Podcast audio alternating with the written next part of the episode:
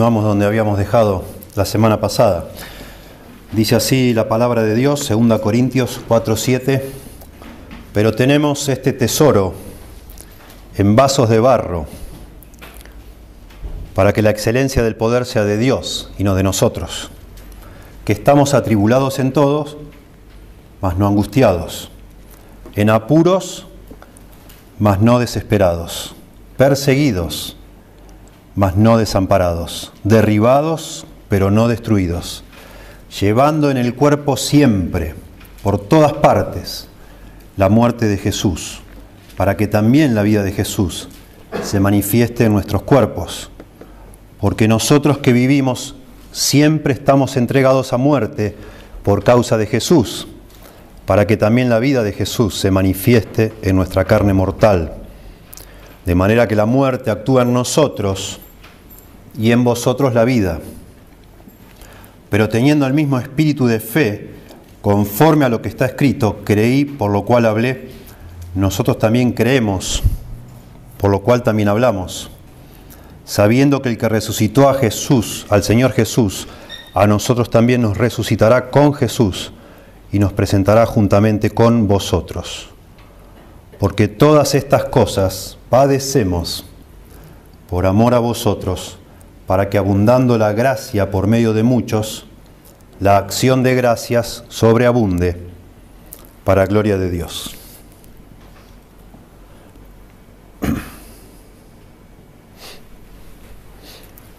La ciudad de Corinto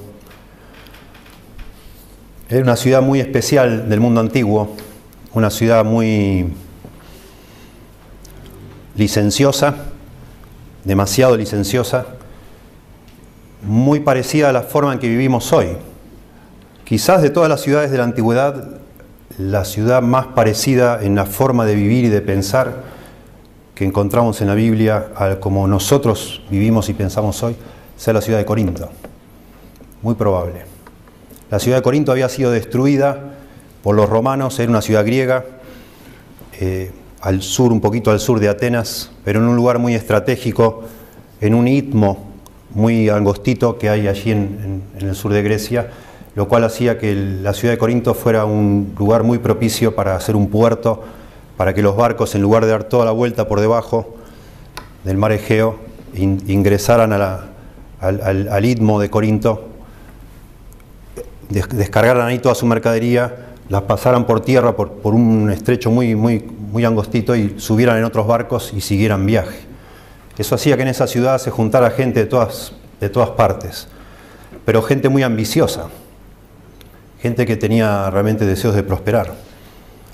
Cuando los romanos destruyeron Corinto, habían decidido que nunca más se vuelva a edificar, sin embargo, menos de 100 años después, un, em, otro emperador romano la edificó de nuevo y la hizo ciudad romana siendo que está en territorio griego, pero ya estando bajo el dominio del Imperio Romano, los romanos decidieron reedificarla por el lugar estratégico y eso hizo que también los romanos tuvieran la potestad de, en esa ciudad de otorgar ciertos beneficios a ciertas personas.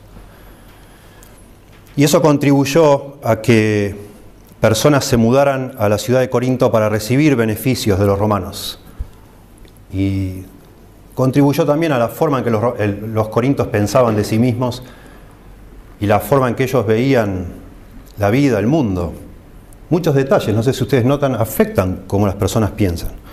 Nosotros en Argentina pensamos de una manera, de pronto va uno nomás a, Chile y la, forma de ser es, completamente otra. O aún cruzando el río de la Plata nomás yendo a Uruguay, siendo que casi estamos a, media hora de avión. Sin embargo, la forma de ser de, de ese pueblo es completamente distinta a la nuestra, ¿no?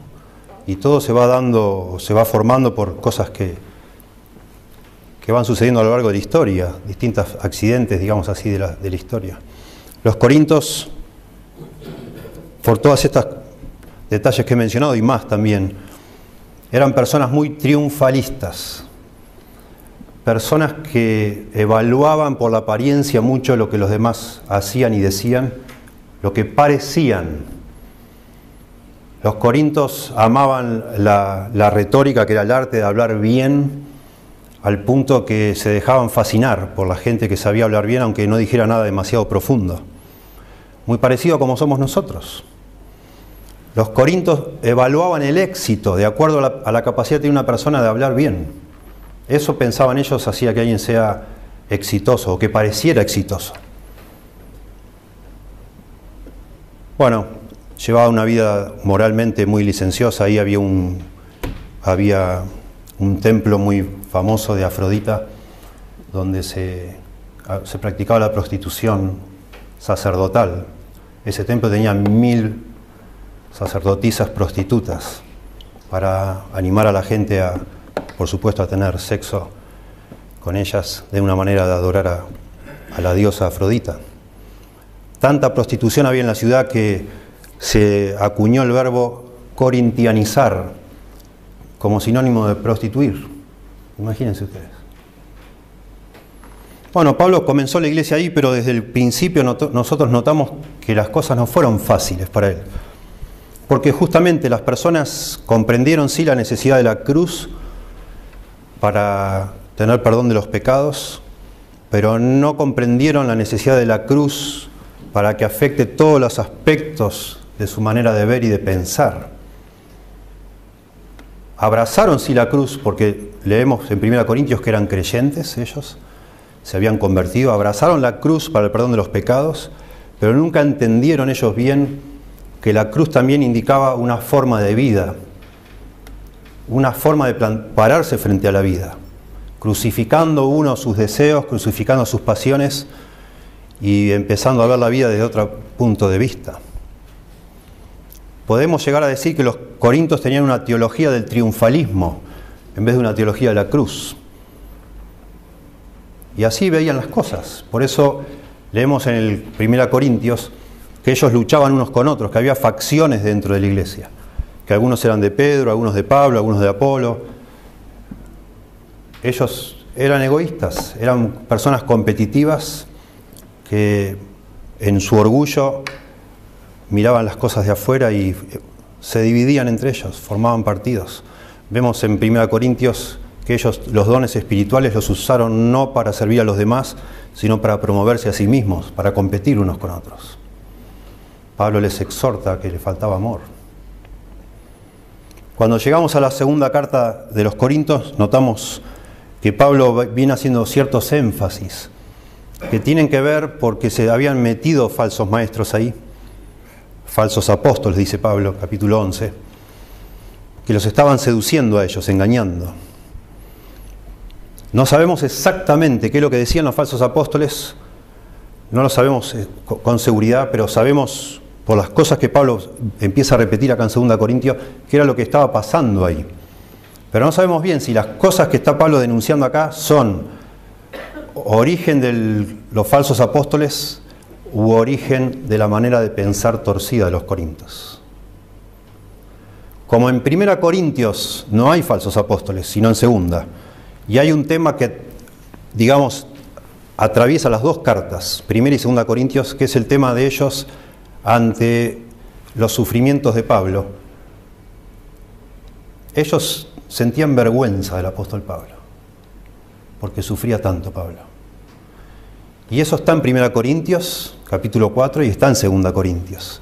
Entonces podemos pensar que eso no tiene que ver con los falsos apóstoles tanto como con la manera de pensar de esta gente tan exitosa, triunfalista, que no podían concebir que un hombre que sufría tanto tuviera razón.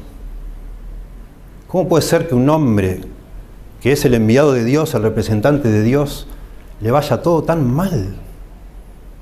Este hombre no es un éxito, es un fracaso, humanamente hablando. Imagínense ustedes en la sociedad en la que vivimos, si no pensamos medio parecido. Piensen ustedes. Piensen ustedes. Si el pastor de su iglesia a veces tuviera dificultades para llegar a fin de mes casi todos los meses, si tuviera dificultades para comer, si fuera acusado en la ciudad por distintas cosas falsas, si se la pasaría sufriendo, si... imagínense ustedes, si te enterás cada tanto que alguien lo agarró y le dio una paliza por ahí y que tenemos que estar orando porque, porque le duele todo o porque, no sé, no tiene dónde vivir, se le complicó y todo le sale mal. Imagínense ustedes.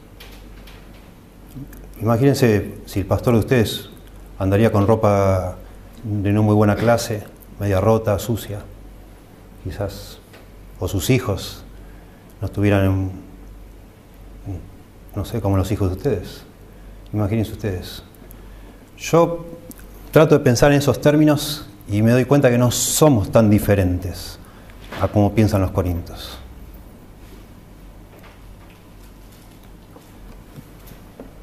Pienso si a mí me costaría más respetar a un pastor si él solo se manejaría en bicicleta, por ejemplo.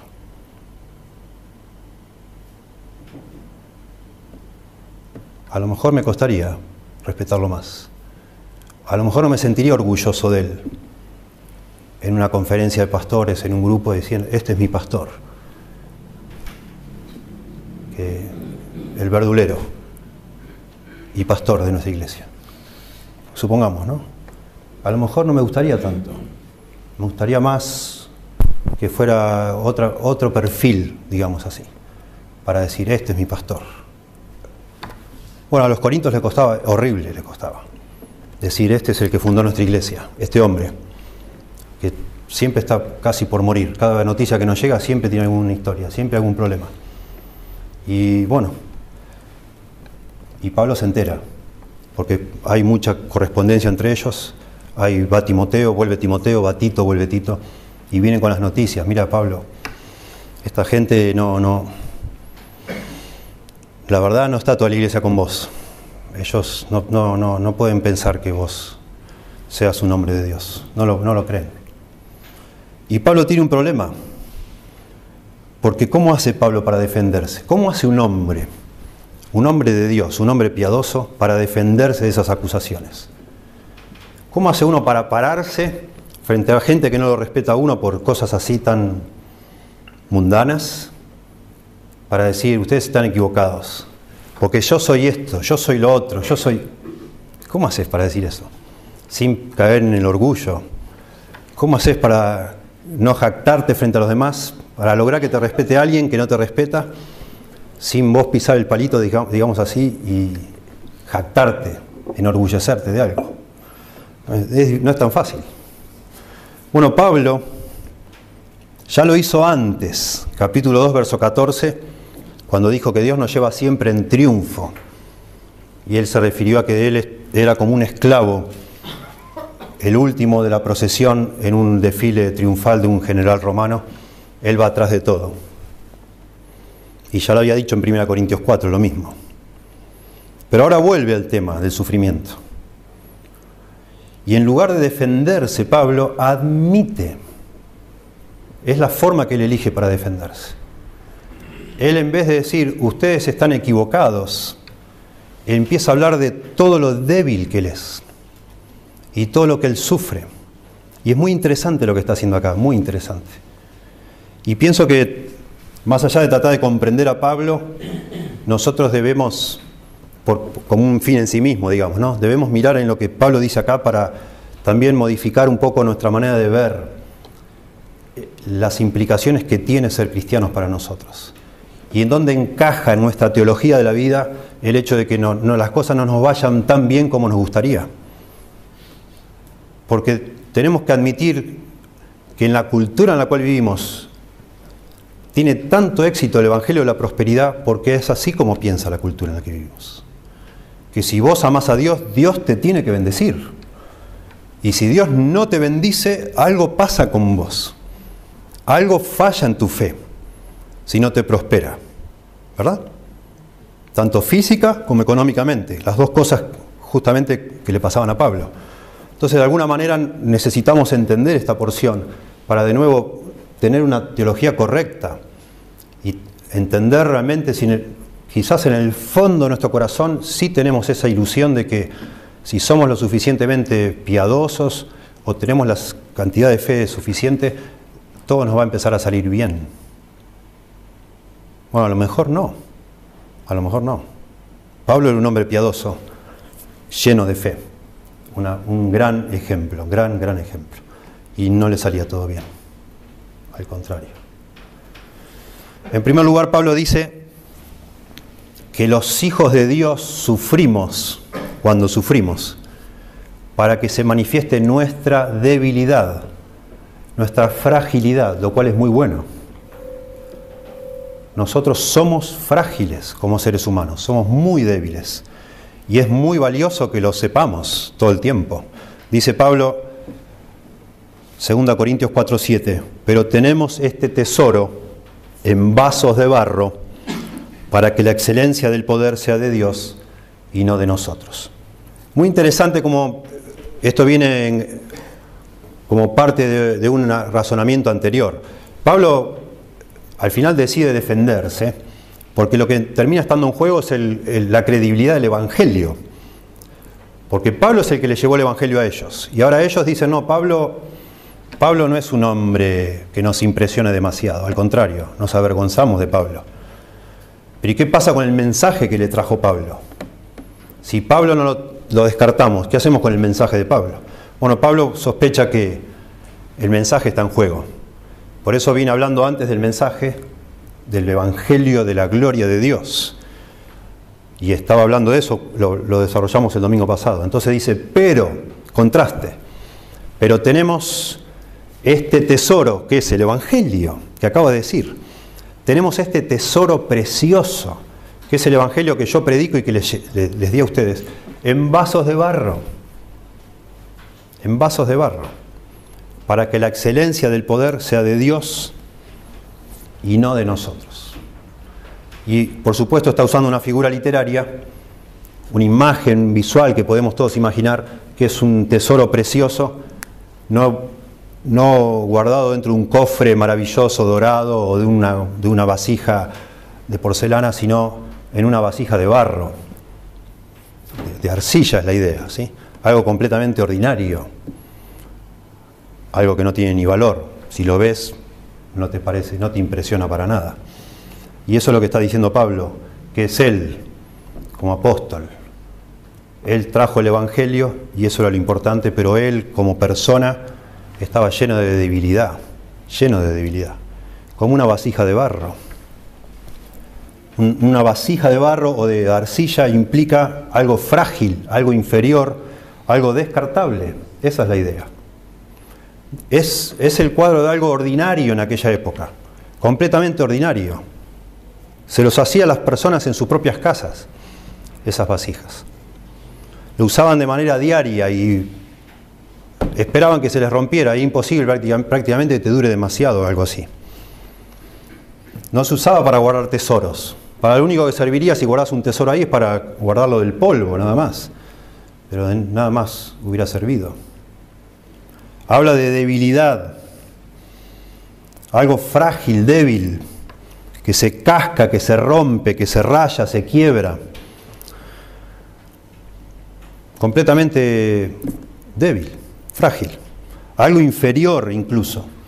Los vasos de, nos habla en Timoteo, usando la misma expresión Pablo, los vasos, en, en una casa había distintos tipos de vasijas para distintos usos los vasos de barro. Se podían llegar a usar algunas recipientes de arcilla como lámparas para poner aceite y prender fuego, pero en general se usaban como, como palanganas. Para los excrementos usaban. Para eso se usaban. Es algo inferior, es lo más barato que había en todos los utensilios de una casa.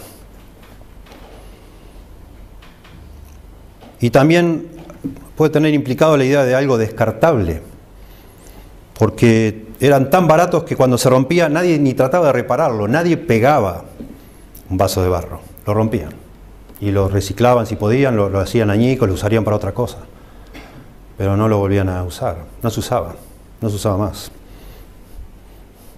Y Pablo está usando eso como ejemplo de sí mismo. Eso es lo que los corintios pensaban de él. Y Pablo dice, sí, así somos nosotros. El valor de lo que yo, el valor que yo tengo para ustedes no, es, soy yo en sí mismo, sino es el mensaje que yo les traje a ustedes. En vaso de barro, frágil, descartable, pero aún así necesario porque aún así son necesarios esos utensilios en una casa. Y los mensajeros somos necesarios. Y así Dios ha querido que sea en su reino, que haya el, el mensaje asombroso que transforma vidas, que da vida, que justifica, que cambió este mundo, se nos ha confiado a personas que somos completamente débiles y frágiles, que somos volubles, que estamos llenos de problemas y de tentaciones incluso, que a veces no perseveramos. Yo llegué a la iglesia donde me convertí por una persona que yo no la llegué a ver un día fiel en toda su vida. Nunca, jamás. Pero me invitó a la iglesia. Gracias a Dios. Tremendo. Y pienso y pienso y la verdad nunca vi al Señor en su vida, nunca la vi al Señor en su vida. Y he estado en iglesias y he visto personas que Dios ha usado de una forma asombrosa para que otros conozcan a Cristo. Y muchas de esas personas hoy en día yo ni sé en qué andan. Asombro, ¿no? Una cosa asombrosa de cómo son las cosas de Dios. Y es así.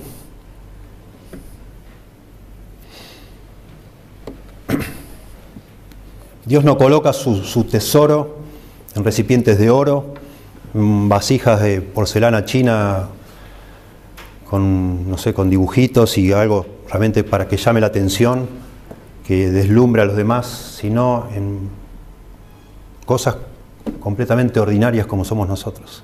Nos dice en 1 Corintios, casualidad, no casualidad en realidad, porque Pablo subraya lo mismo en 1 Corintios porque esta gente tenía esa forma de pensar completamente distorsionada.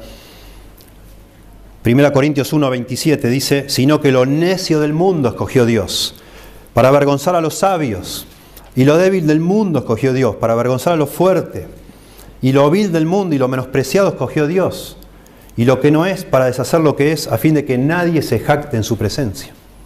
Necesitaban escuchar eso los corintos, porque ellos se creían grandes personas, pero no lo eran. Procuraban serlo, pero no lo eran. Jamás. Pablo les dice, mira que entre ustedes no hay muchos nobles, ni muchos poderosos, ni muchos fuertes. Son personas comunes ustedes, ¿qué se la dan? Y gracias a Dios por eso, porque Dios elige personas comunes y corrientes, ¿verdad?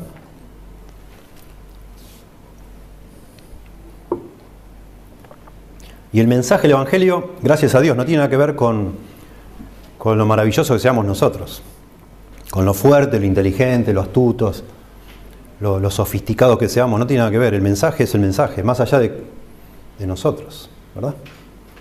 Y eso hace hermoso el mensaje, precioso.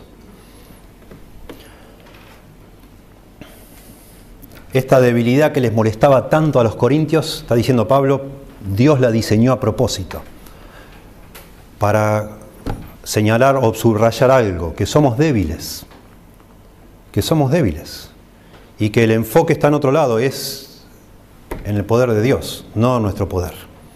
¿Sí? Eso se ve a lo largo de toda la Biblia y es hermoso.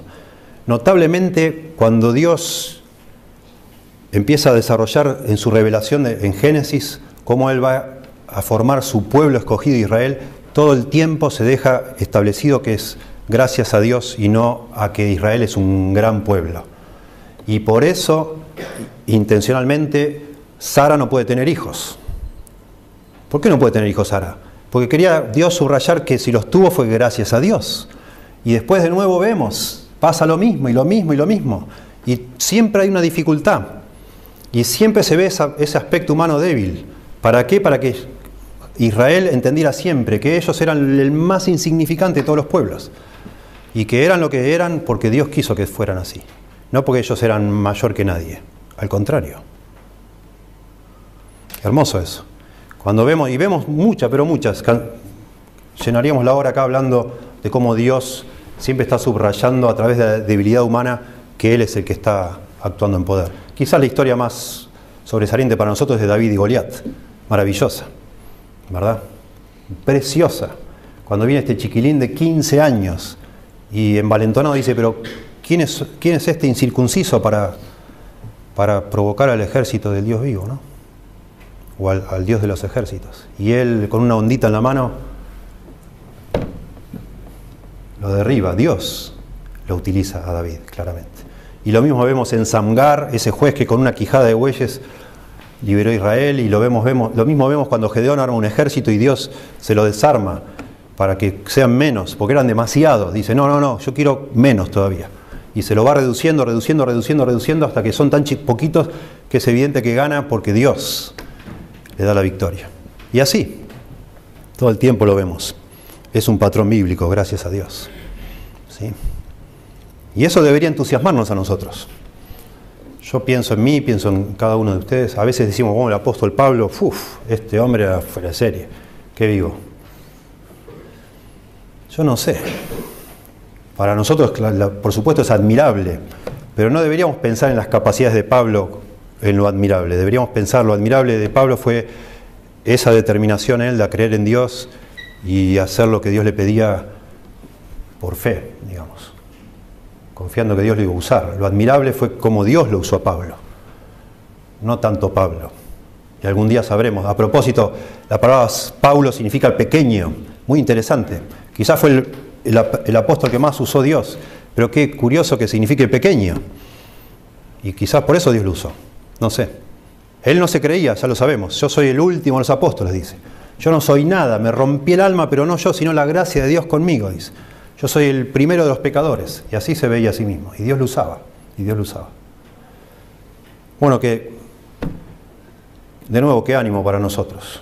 Lo digo en forma personal, que cada uno de nosotros se anime para que Dios le use más, ponerse en las manos de Dios. Supe de un hombre que fue muy, es conocido hoy entre todos nosotros, muy conocido, llamado D.L. Moody. Cuando él tenía 17 años, Escuché a un predicador que dijo, el mundo todavía está por ver lo que Dios puede hacer con una persona enteramente puesta en sus manos. Y este muchacho de 17 años dijo, Señor, se fue a su casa y dijo, Señor, yo quiero estar enteramente puesto en tus manos. A ver qué haces conmigo, Señor. Y oraba así él, Señor, quiero estar enteramente puesto en tus manos. Y Dios usó a Moody para que muchas personas se salvaran, muchas personas. Interesante, muy interesante. Y lo pienso en forma colectiva también, porque somos una, una, insignificancia de iglesia nosotros. Porque somos un grupito minúsculo, que somos, no sé, como decimos nosotros, cinco gatos locos. Pero qué bueno que así seamos, en un sentido. Está bárbaro, porque me, entusiasma de pensar, Señor, nos podés usar de una manera para que sea evidente que, que sos vos y no somos nosotros los que hacemos lo, lo que pueda llegar a suceder, ¿verdad? Que así sea, que el Señor nos anime leyendo estos textos. A propósito, toda esta serie la empezamos a dar pensando en una vida que vale la pena ser vivida. Y es la vida del apóstol Pablo que estamos viendo. Y este hombre, otra vez, no se fijó en sus fortalezas para decir, bueno, Señor, entonces mi vida va a valer la pena porque me diste un montón de talentos. No, sino que por sus debilidades y ser consciente permanentemente de esas debilidades, que fue tan valiosa esa vida. Y así puede ser con cada uno de nosotros. En segundo lugar, no solo los hijos de Dios sufren para que su debilidad propia, nuestra debilidad propia, se haga manifiesta, sino que los hijos de Dios sufren o sufrimos para que el poder de Dios se manifieste. Claramente dice el verso 7, pero tenemos este tesoro en vasos de barro para que la excelencia del poder sea de Dios y no de nosotros. Y el verso 8 y 9 va a dar ejemplos. Termina estos dos versículos que siguen mostrando de qué manera el poder de Dios se manifiesta en nuestra debilidad. Dice que estamos atribulados en todo, mas no angustiados, en apuros, mas no desesperados, perseguidos, mas no desamparados, derribados, pero no destruidos. Pablo hace una lista de cuatro dificultades que él sufre. No creo que sea una lista exhaustiva. Tenemos en el capítulo 6 y en el capítulo 10, tenemos esa lista bien completa, o más completa, con detalles específicos de lo que le pasaba, las cosas que le pasaban. Él nos quiere dar un ejemplo con estas cuatro este, dificultades o tribulaciones que él sufría, nos quiere dar el ejemplo de cómo es eso que Dios, el poder de Dios se manifiesta en nuestra debilidad. ¿Cómo es eso? ¿Cómo lo hace? Y entonces habla de cuatro de sus debilidades y lo hace como un juego muy hermoso de palabras, nos muestra su debilidad, pero que o, su dificultad, su sufrimiento, pero nunca al extremo de estar fuera de, ya fuera de, servicio, digamos. Sino que Dios le deja sufrir algo, pero no al punto de, de ya quedar fuera completamente o muerto. Y entonces dice atribulados, mas no angustiados. En apuros, mas no desesperados. Perseguidos, mas no desamparados. Derribados, pero no destruidos. Como que Dios permite el sufrimiento, pero viene al rescate para que nunca eso sea fatal, final. concepto de atribulado es el concepto que más se usa en toda esta carta de 2 Corintios. Nueve veces se menciona la palabra tribulación en esta carta y tres veces el verbo atribular. Pablo viene de sufrir, está sufriendo cuando escribe la carta. Cuando comienza el capítulo 1, 2 Corintios, noten ustedes 1.8, dice, porque hermanos, no queremos que ignoréis acerca de nuestra tribulación que nos sobrevino en Asia, pues fuimos abrumados sobremanera más allá de nuestras fuerzas, de tal modo que aún perdimos la esperanza de conservar la vida. Noten,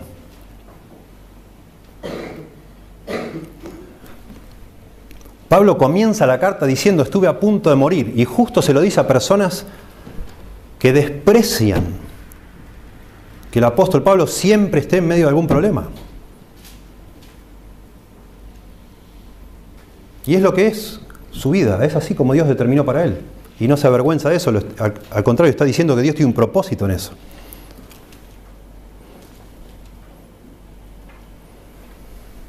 Siempre atribulado Pablo, siempre atribulado. De hecho, en esta carta, Pablo baja la guardia bastante y llega al punto hasta de admitir que estaba prácticamente deprimido, en un pozo. Pablo estuvo en un pozo varias veces de su vida, aún anímicamente. Capítulo 7, verso 5 dice, porque de cierto cuando vinimos a Macedonia, ningún reposo tuvo nuestro cuerpo, sino que en todo fuimos atribulados, de fuera conflicto, de dentro temores. Me encanta Pablo, ¿eh? entender que, que los corintos despreciaban esta debilidad de Pablo y que él la ventile tanto en toda esta carta. Me sorprende. De nuevo, me sorprende. Porque entiendo como entiendo que nuestra cultura es exactamente así y que nosotros tratamos de que no se note si somos débiles. Sobre todo si queremos liderar a alguien ¿no? y ganarnos su respeto. Queremos mostrar, no, no, está todo bien, todo estoy bien no te preocupes, yo me la banco. Pablo no está diciendo eso acá, para nada. Está preocupado Pablo otra vez del Evangelio y de engrandecer a Dios. Y Pablo dice, estamos siendo, por supuesto, atribulados en todo, dice, atribulados en todo, mas no angustiados, traduce la Reina Valera, pero es la idea, no acorralados, es la idea de la palabra. Nunca llegamos al punto de no tener salida, dice Pablo. La idea de, este, esta palabra es no, llegar al punto de, sentirse internamente rendido, fundido, como diciendo, bueno, ya basta. Nunca llegó Pablo al punto de decir, bueno, ya no doy más, basta. No sigo. Que siga otro apóstol, yo esto ya no, no, no, no lo aguanto más. Nunca llegó a eso. ¿Cómo que no? ¿Y cómo pudo hacer? El poder de Dios obrando en la debilidad de Pablo. No angustiados, dice, no acorralados. En apuros también dice entonces, mas no desesperados. La idea de apuro es la de estar aturdido, confundido. Es no saber, no entender bien qué está pasando, estar perplejo es la idea.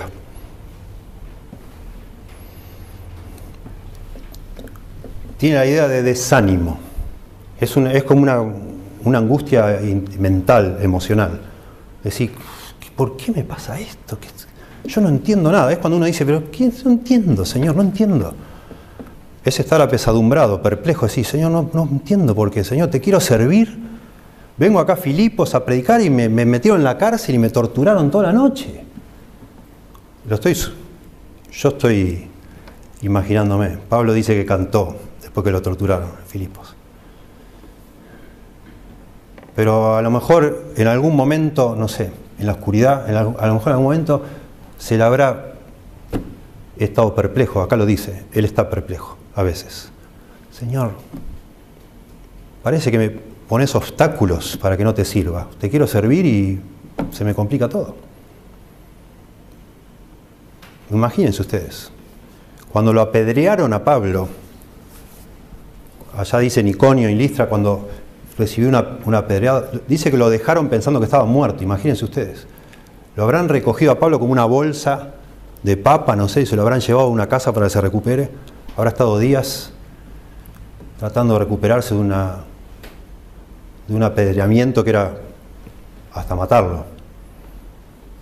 Y en esos días, en algún momento, humanamente hablando, él habrá estado perplejo, confundido, no sabiendo qué pensar, sin entender qué es lo que pasa.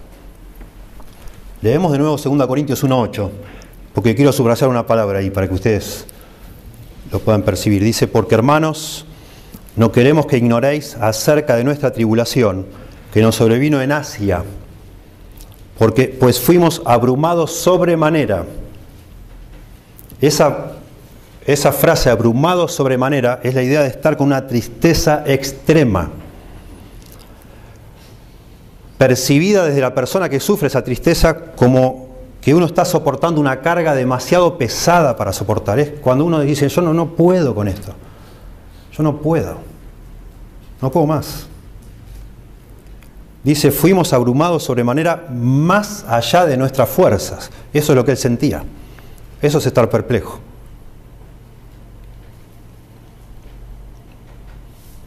Y a veces no tanto por sufrimiento solamente. A los Gálatas les escribe 4.20, yo leo, quisiera estar con vosotros ahora mismo y cambiar de tono, dice Pablo, pues estoy perplejo en cuanto a vosotros. ¿Por qué estaba perplejo? La misma palabra. Porque él les había llevado el Evangelio, parecían todos amar al Señor y de golpe se le dieron vuelta a todos.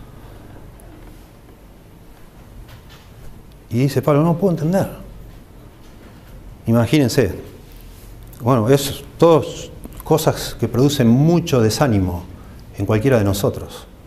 Tanto sacrificio, tanto esfuerzo y vinieron tres falsos maestros y, y estos se fueron corriendo ahí como si yo nunca les hubiera hablado nada. No puedo entender.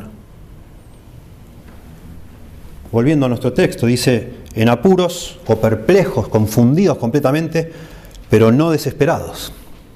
No desesperados. Y de nuevo, ahí Pablo reconoce que siempre está Dios, siempre está Dios para sostenerle. Aún en los momentos que no entiende lo que pasa, Dios aparece. Y es un juego de palabras difícil de traducir, porque es la misma palabra de apuros con un prefijo en griego que significa no al punto ya final, digamos. Como que está perplejo, pero no tan perplejo como que ya perdió esperanza completamente sino que no, no final, Dios aparece ahí y le da ese rayito de esperanza y lo sostiene. Y así con nosotros, hermanos, lo mismo. Perseguidos, lo cual no hace falta explicar, perseguidos, pero no abandonados o desamparados. No olvidados. Y la idea es olvidados por Dios. Perseguidos por todos, despreciado por ustedes, queridos corintos, pero nunca por Dios. Esa es la idea. Perseguido por un montón de personas, abandonado por muchos, pero nunca, nunca, jamás abandonado por Dios. Y me quiero frenar acá, porque esto es también, por supuesto, de gran consuelo para todos nosotros. nosotros no necesitamos, miren, lo digo esto por mi propio corazón y alma, por la lucha que yo tengo conmigo mismo y que conociéndonos entre nosotros, aún, aún yo viendo una lucha tremenda en mi corazón, me siento más fuerte que muchos de ustedes. Y así que cuando veo esa lucha en mi corazón, también pienso en la misma lucha que deben sostener ustedes. y no creo que me equivoque, pero todos luchamos mucho en nuestro interior, con ser permanentes, con ser consistentes, con que nuestra fe no claudique, con las dudas, ¿no? Aún con las cosas de la vida cotidianas, con, ser, ser, un buen esposo, un buen padre, ser, ser, pagar las cuentas, en fin, ser, ser fiel a Dios en, ni siquiera ni pensemos en ser un apóstol, ¿no? En ser un cristiano ordinario, pero fiel, no es tan fácil. Y luchamos, y luchamos en nuestro corazón, y luchamos en nuestra alma, y somos todo el tiempo conscientes de esa debilidad. Y, podemos identificarnos con esta lista, ¿cómo no? A veces parece que no damos más, que ya, y nos estamos en la cama quizás, sobre todo en esos momentos que uno, a veces si no se puede dormir de noche, cuando se despierta a la mañana, entre que te despertás y te levantás, esos momentos son espantosos, yo creo, donde hay una batalla interna. Y podríamos llegar a aplicar esto pero por supuesto, porque esto no es exclusivo de un apóstol, esto es el testimonio de cualquier hijo de Dios. Y acá dice no desamparado y Dios nunca nos desampara. Y solo elegí tres versículos, pero tenemos la Biblia pero repleta de promesas de Dios y esa es una de las cosas tan lindas de los salmos, que está lleno en los salmos de versículos que nos afirman que Dios no nos desampara. Pero nosotros sentimos, nos sentimos desamparados. Pero a pesar de nuestros sentimientos, Dios dice, acá estoy, acá estoy. Y te sostengo. Bueno, elegí el libro de Deuteronomio. Tres versículos, se los leo nomás. 4.31 de Deuteronomio dice, porque Dios, misericordioso es Jehová Dios, no te dejará, ni te destruirá, ni se olvidará del pacto que le juró a tus padres, le dice Israel mucho menos se va a olvidar de la salvación que nos dio por medio de su Hijo. El que no escatimonia a su propio Hijo, ¿cómo no nos dará también junto con Él todas las demás cosas? Dice Pablo en Romanos. Deuteronomio 31.6, esforzaos y cobrad ánimo, no temáis, ni tengáis miedo de ellos, porque Jehová tu Dios es el que va contigo, no te dejará, ni te desamparará. Y el verso 8 del mismo capítulo 31 de Deuteronomio, y Jehová va delante de ti, Él estará contigo, no te dejará ni te desamparará, no temas ni te intimides.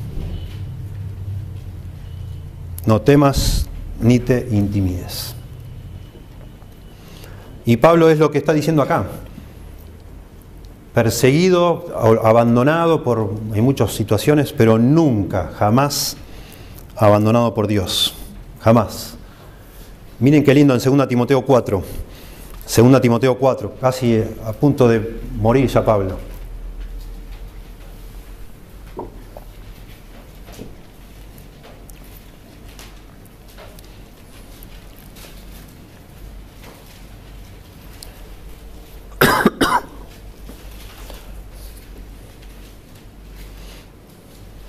Porque Pablo, hay que decirlo, y cualquier cristiano,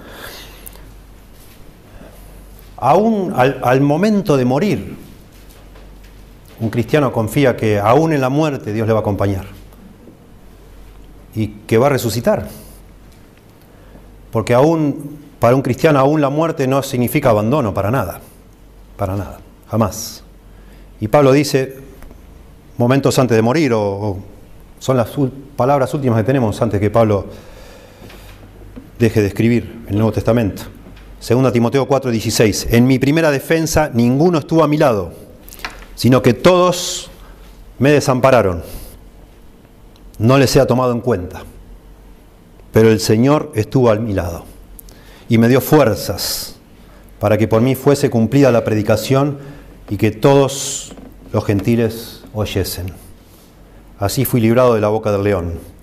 Y el Señor me librará de toda obra mala y me preservará para su reino celestial. A Él sea la gloria por los siglos de los siglos. Amén. Qué hermoso de pensar. El hombre a punto de ser condenado a muerte dice, todo el mundo me abandonó, pero no me abandonaron todos. El Señor estuvo a mi lado. El Señor estuvo a mi lado. Y me dio fuerzas. Eso es hermoso. Y me dio fuerzas.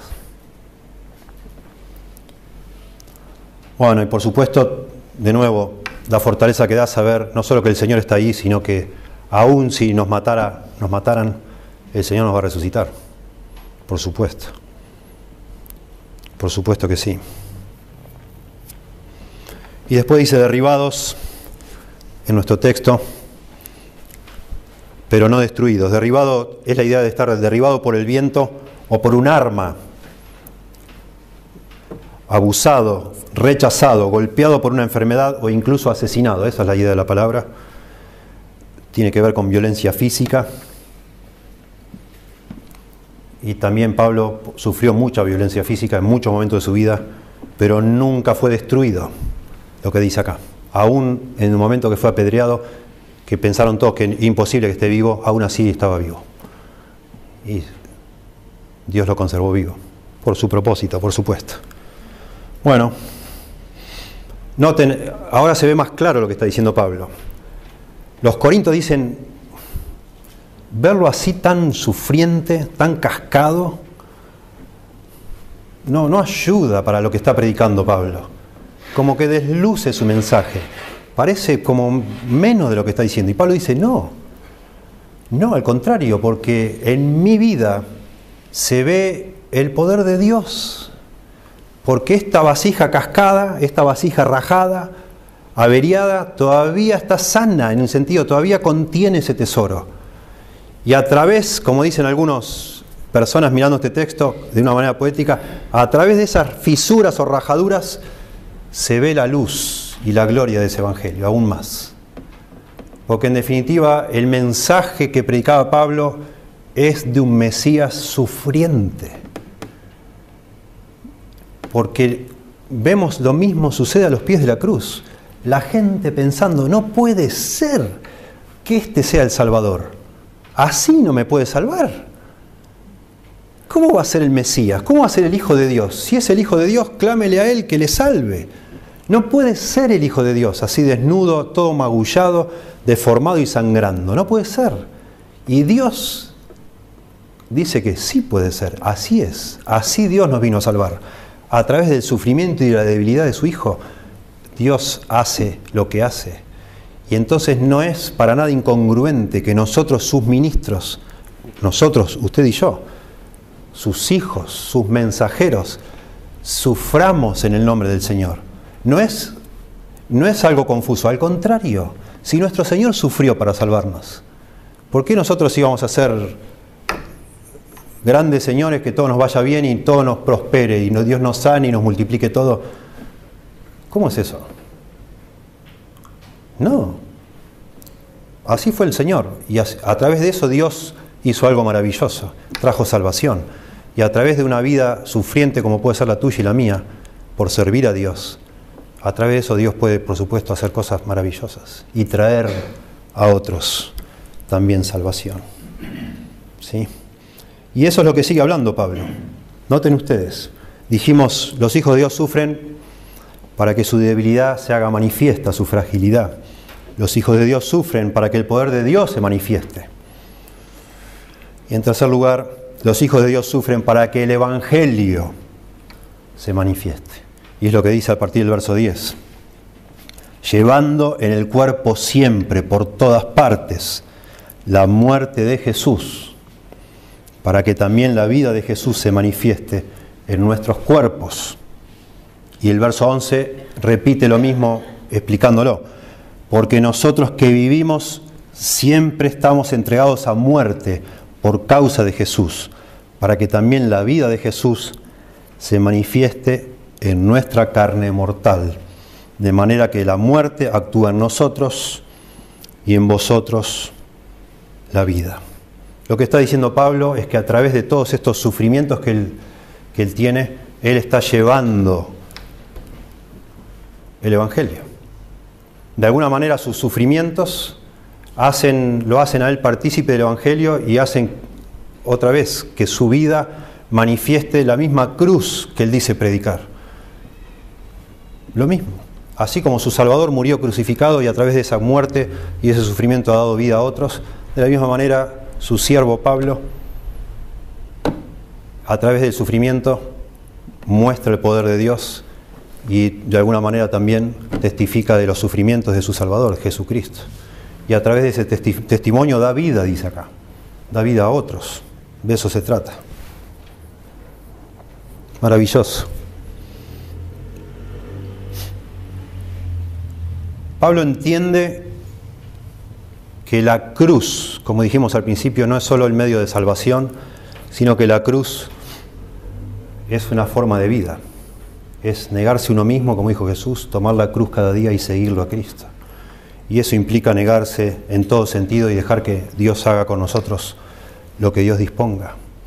Es exactamente la idea del triunfalismo, al tratar de que de hacer yo que mi vida cuente en el sentido humano del, del término, de tratar de sacar de este mundo el mayor provecho que pueda. Pablo dice, no, mi Salvador dejó todo y vino a morir por mí, yo he entregado todo por Él. Y predico ese mensaje, el Evangelio de la Cruz, el Evangelio de la Cruz. Y cuando fui a vosotros me propuse no saber nada, dice, sino a Jesucristo y a este crucificado. Y eso es lo que ustedes necesitan escuchar, Corintos. Noten cuatro observaciones aquí, breves. En primer lugar, noten el énfasis en siempre, llevando en el cuerpo siempre, verso 10, por todas partes. Y verso 11, porque nosotros que vivimos siempre estamos entregados a muerte. Lo que ah, transmite con esto de siempre es que no es algo excepcional, no es algo atípico, sino es lo normal para un cristiano. Es normal para un cristiano sufrir por causa de Cristo. Alguna forma de sufrimiento sufrimos. No nos van a aplaudir, no nos van a... No, ninguna persona o... La verdad, ninguna persona en este mundo va a estar feliz de la vida de que vos dejás todo por seguir a Cristo. No va a pasar eso. No te van a felicitar, no te van a dar un premio, al contrario, algún tipo de persecución vas a sufrir y voy a sufrir yo.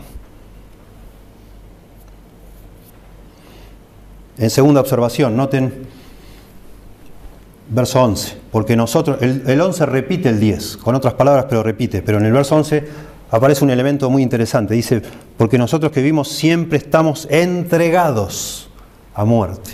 La palabra entregados me llama la atención. Está en una forma pasiva, ¿quién me entrega a muerte a mí? ¿Quién es el que nos está entregando? Bueno, es un pasivo que se llama de divinidad. Dios me entrega a mí a muerte. Dios te entrega a vos. Dios nos pone en esta situación. Dios tiene un propósito. Es lo que está diciendo Pablo desde que empezó. Pablo sufre porque Dios lo está haciendo sufrir. Y Dios tiene un propósito en eso. Que Pablo vea su debilidad, que Pablo, a través de Pablo se, se vea el poder de Dios y que a través de Pablo también el Evangelio de Dios se haga manifiesto. Dios nos entrega. Dios lo hace y eso hace que nuestros sufrimientos tengan un propósito divino. Divino. En tercer lugar, llama la atención el énfasis en el cuerpo físico. Verso 10. Llevando en el cuerpo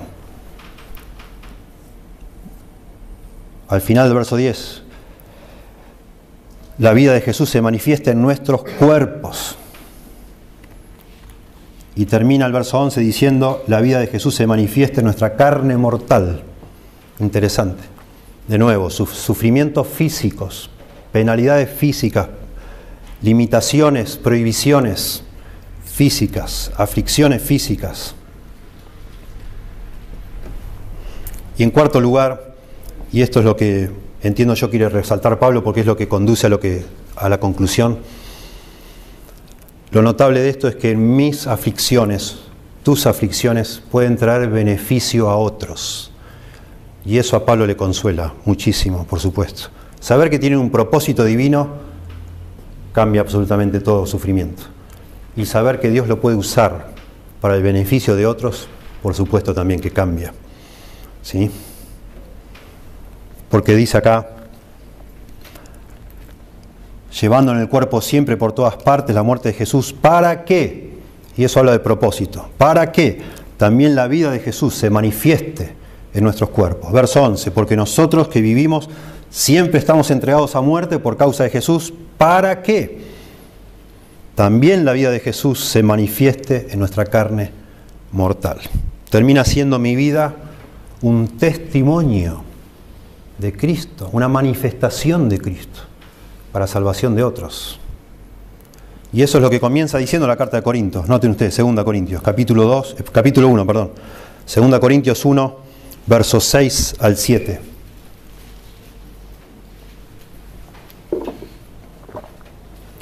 Pero si somos atribulados, es para vuestra consolación y salvación. Noten. Si somos atribulados, es para nuestra, vuestra consolación y salvación. O si somos consolados es para vuestra consolación y salvación, lo cual se opera en el sufrir las mismas aflicciones que nosotros también padecemos. Y nuestra esperanza respecto de vosotros es firme, pues sabemos que así como sois compañeros en las aflicciones, también lo sois en la consolación.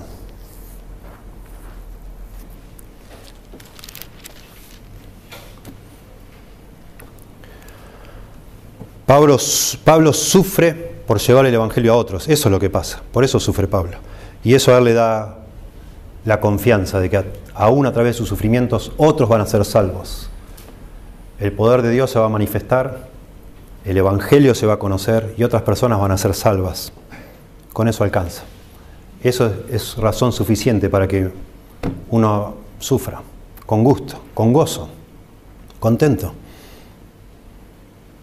No es una vergüenza para Pablo sufrir, al contrario. Él se da cuenta que sufre para que otros conozcan al Señor. Y no solo acá en los Corintios, sino por todos lados donde le pasó lo que pasó. Lo hizo por el Señor y lo seguirá haciendo. Y entonces, del verso 13 hasta el final, hasta el verso 15, Pablo nos va a decir por qué él sigue hablando, por qué él sigue hablando del Evangelio, porque al final de cuentas de eso se trata. De eso se trata. Él sufre por predicar el Evangelio. Y entonces yo termino diciendo que los hijos de Dios sufrimos gozosos, gozosos, cuando sufrimos por la gloria de Dios, cuando sufrimos por el beneficio de otros, cuando sufrimos para que otros conozcan a Cristo. Eso introduce a cualquier sufrimiento el elemento de gozo, de propósito, propósito eterno. Y entonces dice, noten ustedes,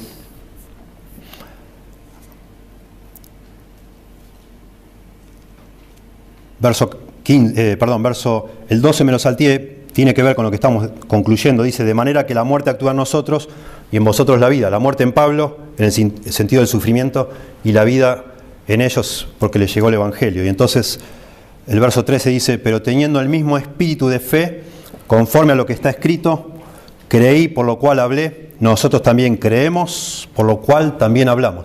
Cita el Salmo 116 que hemos leído, el verso 10. El salmista en el Salmo 16 clama a Dios y Dios le salva. Y entonces, porque Dios le salva, él, sabiéndose salvado, se envalentona y empieza a proclamar la salvación de Dios. Y entonces Pablo dice que yo, con el mismo espíritu del salmista del Salmo 116, yo he sido salvo y entonces proclamo la salvación. Y entonces me van a venir persecución. Pero proclamo igual. Es casi la ecuación de un genuino creyente. Creo, Dios me salva, entonces proclamo la salvación. Y entonces me viene persecución de alguna clase. Y me la aguanto, me la aguanto con gozo. Porque a través de esa predicación veo que otras personas pueden llegar a ser salvas y lo hago con, gusto, confiando que yo soy salvo. Y eso significa que aún si fuera la persecución más extrema, aún si me mataran, yo voy a resucitar y seré salvo para siempre. Por eso dice eso. Nosotros también creemos, por lo cual también hablamos, sabiendo que el que resucitó al Señor Jesús, a nosotros también nos resucitará con Jesús y nos presentará juntamente con vosotros, creyentes. Ahí está la esperanza. Y entonces concluye verso 15, porque todas estas cosas padecemos por amor a vosotros. Esta es su conclusión.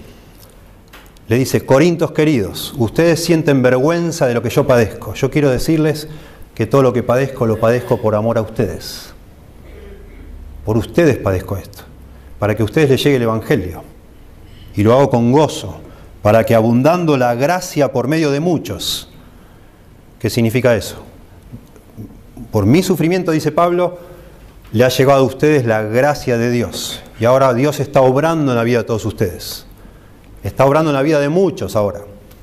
Por mi sufrimiento, ahora muchos conocen al Señor, la gracia de Dios, obrando con su poder en varias personas. Ahora eso, ¿en qué se transforma? En muchas acciones de gracias a Dios muchas acciones de gracias. Muchas personas ahora se arrodillan a Dios y dan gracias y se saben salvados, perdonados, porque yo un día sufrí para llevarles el Evangelio. Y eso en definitiva, termina el verso 15 diciendo, produce acciones de gracias para gloria de Dios. Y eso es lo que importa. Hermosa forma Va a seguir con esto Pablo, va a seguir. Capítulos 5, el final del 4 y el 5, pero hermosa forma de describir una vida que vale la pena ser vivida.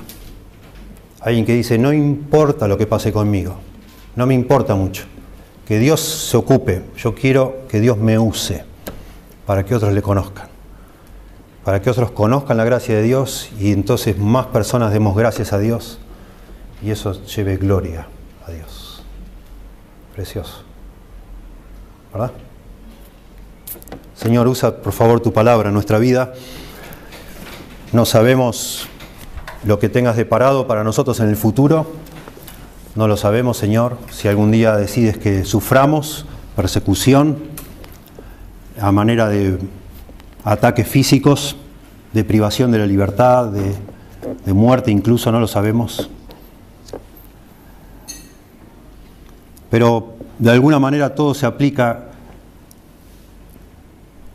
a nuestra vida actual, no tanto o no solo a que podamos padecer alguna enfermedad o algún sufrimiento porque estamos en un mundo caído, sino especialmente a que paguemos un costo por hablar de ti, por, por ser más fieles, por tener valor, valentía para hablar a otros del Evangelio, de la salvación que seguramente eso puede traer algún tipo de consecuencia negativa en nuestra vida. Y que por favor, Señor, el ejemplo de Pablo, estando dispuesto a hacerlo, a sufrir tantas cosas, tantas cosas, pero a la vez tan lleno de gozo, de propósito, de, entusiasmo, una vida tan valiosa, Señor, que nos realmente nos impacte a nosotros, para pensar de qué manera podría ser nuestra vida, así como débil, frágil como es, pero en tus manos tan poderosas, Señor, que tenga un sentido todavía mayor. Y seguramente con ese sentido mayor venga también dificultades, persecuciones, renuncias a, alguna, a algo, Señor. Que tú nos ayudes a, a evaluar eso y aún así gozosos dejarlo en tus manos para que tú obres, Señor. Para tener el gozo de que nuestra vida es usada por ti para que otros tengan vida. Y esta muerte, en un sentido, entre comillas, esta muerte al yo, a nuestros planes, a nuestros gustos o deseos, sea para dar vida a otros. Así como la muerte de Cristo sirvió para dar vida y el sacrificio de Pablo trajo vida a tantas personas, que el pequeñito sacrificio que decidamos hacer por ti sea para vida de otro, Señor, imitando lo que hizo Pablo. Te rogamos en el nombre de Jesús. Amén.